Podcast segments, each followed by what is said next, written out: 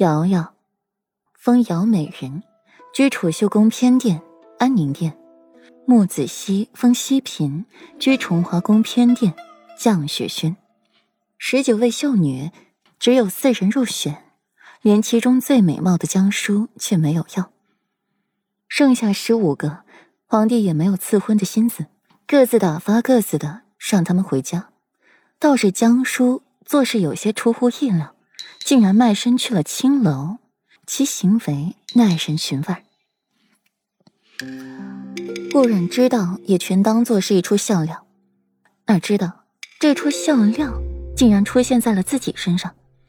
那裴尚不知抽了什么风，今日把江叔从青楼赎回来，带回了裴王府，安置在了西园。江叔是个不安分的，每日想着机会要进七云轩，哪知道。每次被顾染吓得落荒而逃，再不济就是那裴王爷亲自过来找他谈天喝茶。入夜，裴玉带着一身霜色回来，看到身上凝结的冰霜，嫌弃的蹙起了寒眉。世子妃呢？这时日没回来，照他那娇脾气，该是很难哄好的。回禀世子，世子妃在屋里，昨日还问了您的去向。莫七赶紧说话，隐约觉得面前的主君此刻有些危险，连说了一句补救的话。果然，瞬间觉得空气都温暖了几分。裴玉弯起唇角，眉眼含笑，如诗似画，脸上挂着温软浅笑，衬得裴玉那张清隽出尘的脸愈发的华艳出彩。清浅一笑，难掩风华。裴玉看一眼自己两日不曾更换过的衣衫，唇微抿，去了尽是沐浴。好一会儿，才披着软袍进了内室。一进屋就瞧见了顾软身段妖娆的躺在床上，因为热的缘故，衣服领口大开。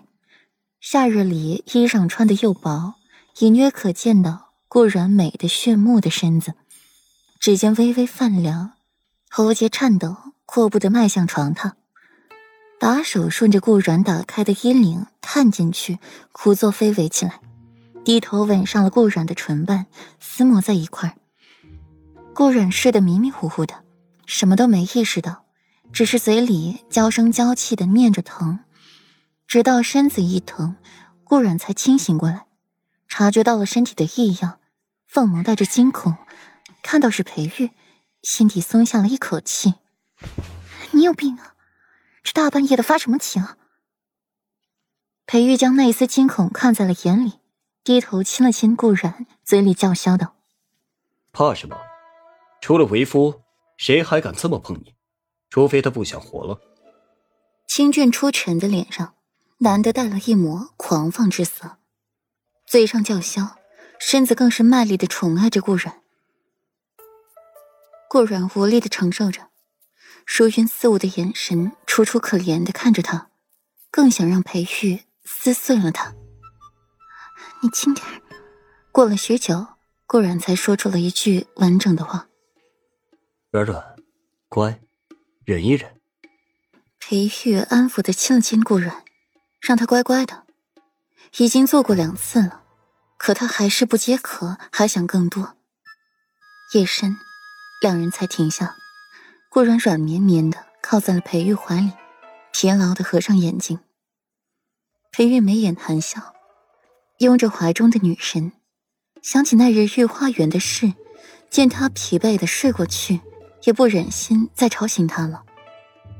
第二日早，顾然从裴玉的怀里醒来，身子一动，又扯着身上的疼。软软，你醒了。两人身上盖着薄被。薄被之下不着寸缕，肌肤紧贴着。没醒。顾然没好气的回答一句，手还放在了裴玉的肩膀上，往旁边移，摸到了一处不平整，支撑起身子起来看。